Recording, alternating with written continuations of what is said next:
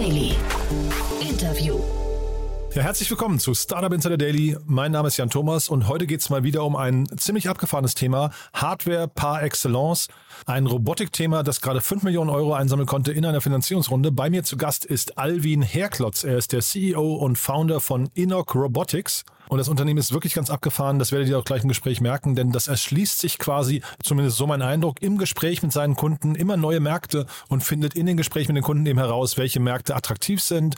Zum Beispiel sprechen wir gleich mehrfach über den Bereich Friedhofspflege.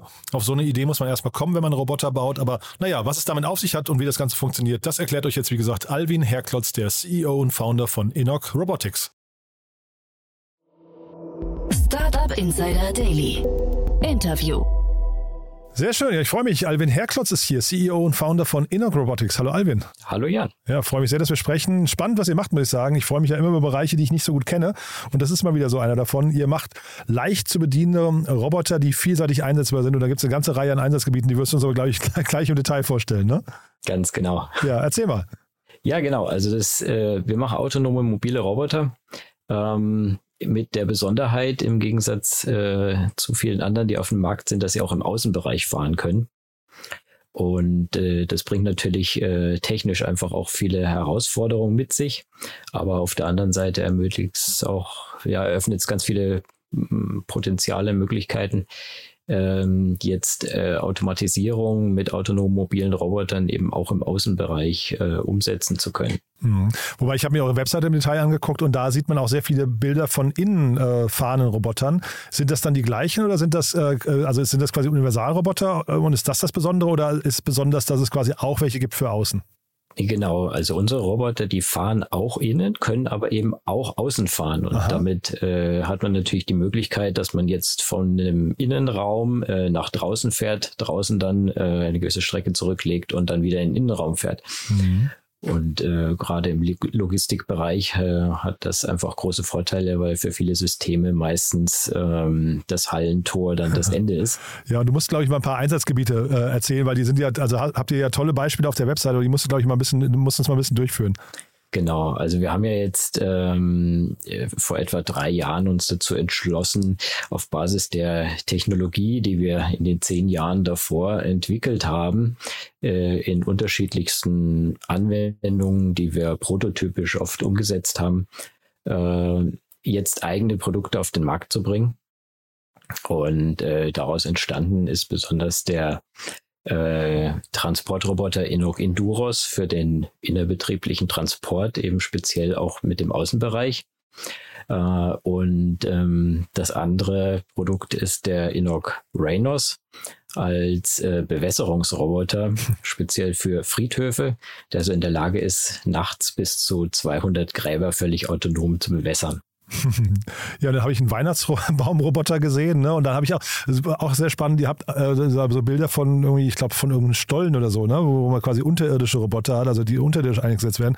Das heißt, die Einsatzgebiete sind wirklich sehr vielseitig, ne?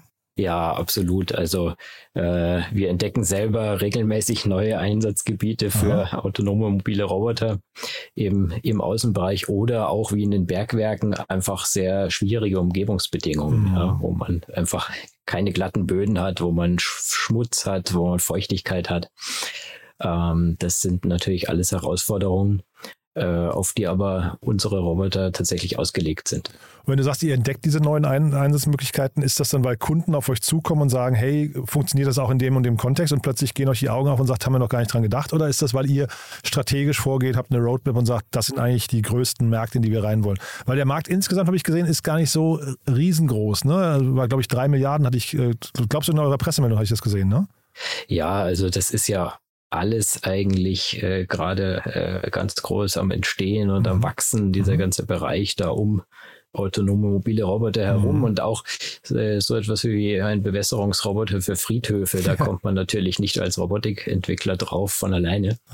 Ähm, da sind wir natürlich darauf angewiesen, dass ähm, ja, Kunden auf uns zukommen, mhm. ähm, die ja, die Idee haben, einen Prozess zu automatisieren, die da äh, einen bestimmten Bedarf haben.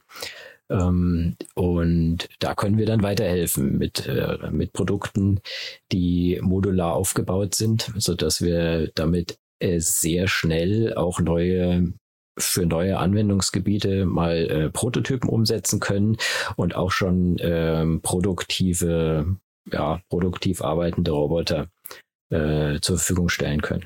Und dieses autonome Fahren ist ja momentan in aller Munde. Ähm, ist das vergleichbar mit dem, was ihr da macht? Also müssen solche äh, Roboter von euch dann auch diese sogenannten LIDAR-Systeme haben und, und müssen da äh, quasi mit, mit KI gesteuert irgendwie selbst selbstständig reagieren können? Oder ist das Ganze eher doch ein bisschen vielleicht einfacher gehandelt und so ein Bleiben wir bei den Bewässerungsrobotern für die Gräber, der fährt dann einfach seine klaren Strecken und wenn was im Weg ist, dann wird es halt umgefahren. ja, also ähm, es ist äh, zum einen schon so, ja, dass wir auch mit einer Leiternavigation äh, navigieren. Ähm, aber man muss auch immer schauen, dass man, äh, sage ich mal, passend für die Anwendung die Komplexität des Systems wählt, ja, dass mhm. man das nicht übertreibt. Mhm. Und äh, da haben wir natürlich auf einem auf einem abgesperrten Friedhof ganz andere Ausgangsbedingungen als jetzt äh, mit einem äh, Pkw, der auf der Straße fahren muss. Mhm. Und da können wir dann ähm, eben Autonomie realisieren, ähm, so dass einfach diese, dieser, dieser Prozess vollständig automatisch abläuft. Ja. Mhm. Für Kunden ist ja wahrscheinlich immer wichtig zu wissen, wann sich sowas refinanziert. Ne? Also wann, so dieser ROI, wie, wie ist das bei euch? Wie teuer ist so ein Gerät oder von wo bis wo geht das, also wo geht es los, bis wohin kann das gehen? Ja, also tatsächlich haben wir ein ROI von äh, ein bis zwei Jahren in der Regel. Mhm. Kommt natürlich auch immer darauf an, ähm, wie das Gerät eingesetzt wird, ja, ob es ein Einschichtbetrieb, Mehrschichtbetrieb ist, mhm. aber jetzt zum Beispiel der Bewässerungsroboter äh, ist es schon für die meisten Kunden so, dass es sich tatsächlich schon ab dem ersten Jahr dann äh, ja, rechnet und, und äh, der, der Gärtner dann im Prinzip Gewinn damit macht, das Gerät einzusetzen. Man sagt ja bei den Robotern immer, oder da ist ja diese Debatte immer, oder auch bei KI, ähm, ob sie den Mensch ersetzen wird oder quasi einfach nur ein unterstützendes Element ist. Wie ist das bei euch? Ähm, ist euer Pitch quasi, dann brauchst du einen Gärtner weniger in, in deinem Betrieb oder wie geht ihr davor? Naja, die Gärtner ähm, haben, äh, wie ja in vielen anderen Branchen auch, einfach das Problem, dass sie das Personal für diese Tätigkeiten gar nicht mehr bekommen. Aha.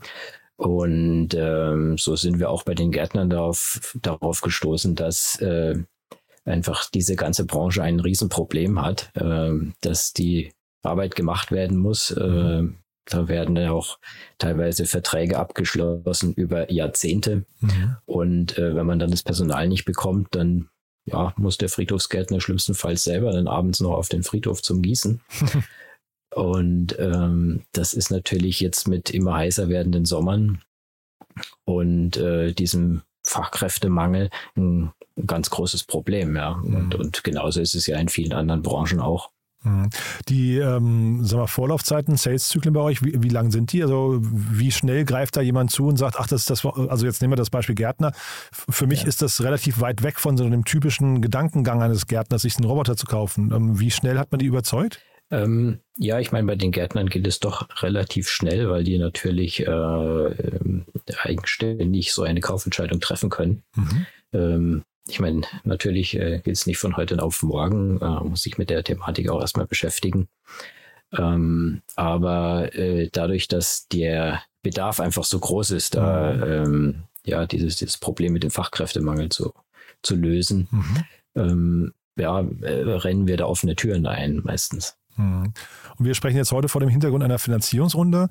Nicht eine ganz klassische, ne? Ich weiß gar nicht, darf man es Finanzierungsrunde nennen oder doch eigentlich schon, ne? Äh, ja, das kann man sicherlich so nennen. Ja, ja nee, ich frage deswegen nicht ganz klassisch, weil kein richtiger VC bei euch eingestiegen ist, ne? sondern es klingt eher nach einem, ich weiß, ist ein Stratege, ne, glaube ich. Ähm, ja, der Herr Ferchau ist ja ähm, äh, persönlich da eingestiegen. Mhm. Insofern äh, ja, ist es jetzt ein Super Angel fast, ne? Ja, ja so könnte man es sagen. Ja, genau. Vielleicht musst du mal kurz beschreiben, wer Heinz Ferchau ist. Genau, Heinz Ferchau ist ja der Gründer von äh, Ferchau Engineering und ähm, ja, durch äh, einen glücklichen Zufall sozusagen sind wir dazu gekommen, ähm, dass äh, Heinz Fercher dann, äh, nachdem er äh, gesehen hat, was wir so machen, da ziemlich begeistert war Aha. und dann ähm, relativ kurz entschlossen ähm, da mit eingestiegen ist, ja. Super. Das heißt, der war einfach begeistert, sogar Nutzer oder einfach nur hat das gesehen, hat gedacht, boah, da, also die, die Einsatzgebiete sind so vielzählig, da kann man verschiedenste Märkte jetzt äh, erobern. Ja, letzteres. Aha. Super spannend. Und wie, wie geht er da jetzt vor? Was, ist so, was sind so die nächsten Schritte für euch? Ja, ich meine, ein ganz wichtiger Punkt ist bei uns natürlich jetzt einfach dieses, äh, dieses Scale-up. Also mhm. äh, dazu muss man natürlich viel Personal einstellen, mhm. den Vertrieb hochfahren, äh, Thema Servicenetz aufbauen und ähm, natürlich auch äh, Produkt, mit der Produktion jetzt auf, auf Stückzahlen zu kommen. Mhm. Wie groß ist euer Team? Wir sind jetzt äh, ja etwa 20, 20 Leute gerade. Mhm. Und äh, ja, das wollen wir jetzt im Laufe dieses Jahres auf jeden Fall verdoppeln. Aha. Ihr sitzt genau. in Regensthau, habe ich gesehen. Das kenne ich gar nicht. Äh, kannst du es mal für jemanden, der das in der Nähe von Regensburg, glaube ich, ne? Genau, im Landkreis Regensburg, äh, quasi ja, zwischen München und Nürnberg. Und die Leute, die ihr jetzt sucht zum Vergrößern des Teams, äh, ihr sucht remote oder sucht ihr vor Ort? Äh, sowohl als auch, ja. Also wir, wir haben selber schon relativ viel remote. Äh, das ist ja, ja glaube ich, nichts Besonderes mhm. in der mhm. heutigen Zeit. Ähm, Genau, vor allem natürlich jetzt auch erstmal Sales, aber auch Entwicklung ist ein, ist ein wichtiger Punkt natürlich. Mhm. Äh, Im Bereich Robotik brauchen wir da natürlich äh, engagierte Talente, mhm. die uns da unterstützen, jetzt äh, die nächsten Generationen Roboter zu entwickeln. Und wenn jetzt dieser Markt so, sagen wir mal, mehrere Milliarden groß ist, äh, gibt es entsprechend viele Mitbewerber auch gerade, die also jetzt quasi, äh, weil du gerade auch sagst, das Scale-Up, geht es jetzt wirklich darum, der Schnellste zu sein, bevor andere auf dem gleichen Level sind oder seid ihr sogar der Challenger und es gibt andere etablierte, die ihr angreift? Äh, nee, wir sind tatsächlich äh, noch unser Wissen vorne dran, ja.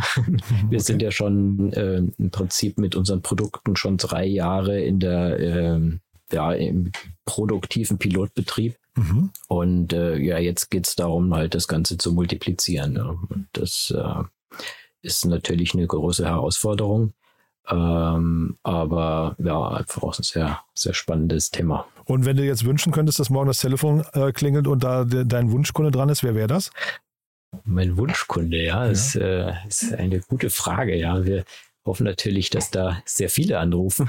Ja, aber jetzt der nächste Gärtner oder gibt es einen, wo du denkst, boah, den möchten wir eigentlich auch noch knacken, der hat bestimmt, keine Ahnung, Bedarf für, keine Ahnung, vielleicht eine, eine Vielzahl oder, oder mehrere hundert sogar vielleicht äh, an euren Robotern. Ich weiß nicht, Berliner, zum Beispiel hier, die, ähm, wie heißen sie, die Berliner Müllerfuhr, ne? Wie heißen die denn? Die ähm, BSE, glaube ich, ne? Wäre das sowas? Oder ja, ich meine, ein großer Kunde, man, äh, man denkt natürlich, ähm, also im, im Bereich Friedhöfe gibt es tatsächlich einen sehr großen Friedhof, äh, der Ohlsdorfer Friedhof in Hamburg. Ähm, aber äh, ja, ich meine, das äh, muss jetzt nicht unbedingt ein großer Friedhof sein. Für mhm. uns ist natürlich wichtig, dass wir einfach möglichst viele von diesen Geräten auch auf unterschiedlichen Friedhöfen in Einsatz haben. Aber schon ähm, Friedhöfe, ähm, weil ich dachte, ihr habt jetzt so, ihr seid so multifunktional, dachte ich, dass dann äh, auch ein Stollenbetreiber zum Beispiel anrufen könnte oder irgendjemand, der, ich weiß nicht, äh, mal wieder mit einem ganz neuen Einsatzgebiet kommt. Hauptsache, er nimmt viele Roboter ab. Das dachte ich eigentlich, ne? Richtig, also äh, klar sind äh, neue Anwendungsfelder auch immer sehr, sehr spannend für uns, ja. Mhm. Und ähm, gerade die, die sich auch multiplizieren, also auch äh, äh, der Bergbau ist natürlich was, ähm, wo man mal ein, zwei Roboter verkaufen kann, mhm. aber ganz spannend wird es natürlich, äh, wenn man dann in diesem Bereich, wenn sich das jetzt äh, etabliert, äh, äh, mehrere hundert äh, da reinkriegt ja. oder Tausende. Ja. Und das Potenzial dafür ist auf jeden Fall da. Und da, da möchten wir natürlich auch hin. Ich meine, man muss ja bei sowas auch immer aufpassen, dass man sich jetzt nicht, äh, nicht übernimmt. Mhm. Auch nicht verzettelt, äh, ne? Ja, ja genau. Ja. Also dem Wachstum, äh, da muss man dann sicherlich auch aufpassen, dass man es nicht übertreibt. Aber äh, grundsätzlich sehen wir uns da schon in der Lage, dass man da jetzt was sehr Beeindruckendes auf die Beine stellt. Und wenn ihr jetzt so einen neuen Bereich, ähm, bleiben wir mal bei den Weihnachtsbäumen, wenn ihr da jetzt so einen Bereich äh, an, äh, angeht, wie lange braucht ihr, um so einen Markt quasi für euch, äh, ich sage jetzt mal, inhaltlich zu erschließen? Jetzt gar nicht, ähm, gar nicht von der Kundengruppe, sondern einfach, bis ihr diesen Markt verstanden habt und wisst, was die Anforderungen sind? Ja, ich denke mal, das kommt schon auch ein bisschen auf den Markt an und, und äh, wie man da auch Zugang hat. Man, äh, wenn ich jetzt nochmal die Friedhofsgärtner als Beispiel nehme mhm. und es kommt ein Friedhofsgärtner auf uns zu mit so einer Idee, äh, dann hat man da natürlich äh, gleich mal einen ganz guten Einstieg und einfach auch die richtigen äh, Ideen und Anregungen, worauf man achten muss. Äh, ja, sich so Dinge wie, auf welche Wessen muss man gehen, ja. Äh, welche anderen Kunden sind vielleicht noch interessant. Mhm. Und das ist natürlich in allen anderen Bereichen auch so, aber die sind ja auch alle ein bisschen unterschiedlich äh, strukturiert. Ja. Mhm. Und äh, mit äh, einem äh, Transportroboter Enduros im, äh, in der betrieblichen Logistikbereich ist es natürlich nochmal deutlich komplizierter, weil man äh, nicht oft in die Gelegenheit kommt, dass man direkt mit den Entscheidern sprechen kann. Mhm. Sondern weil man erstmal ähm, ja, verschiedene Stufen davor überzeugen muss. Sagst vielleicht mal so ein paar Eckdaten noch. Ich glaube, die können so, hatte ich gelesen, glaube ich, so 400 Kilogramm ziehen. Ne? Das ist so, glaube ich, die, die Zugkraft. Oder habe ich das falsch in Erinnerung? Genau. Also ähm, das ist das, was wir spezifizieren.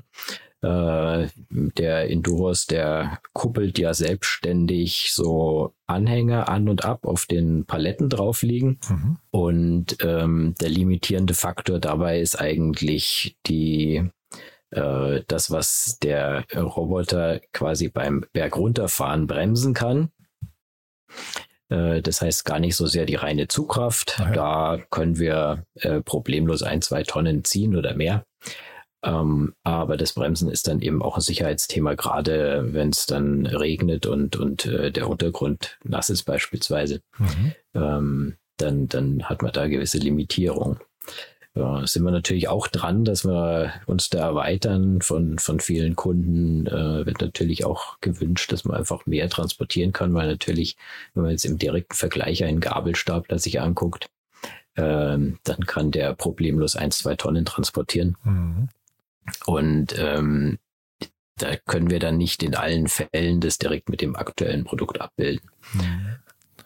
Und dieses Erschließen von Märkten, ich habe bei euch auf der Webseite gesehen, das sind dann sogenannte Applikationen, nennt ihr das. Ne? Also ich hatte erst gedacht, da, genau. das wären quasi Software-Elemente, bei so, ne, so Apps ähm, äh, ist es aber gar nicht. Das sind bei euch dann Aufsätze, die ihr dann quasi nochmal für eure Standardroboter baut, ne?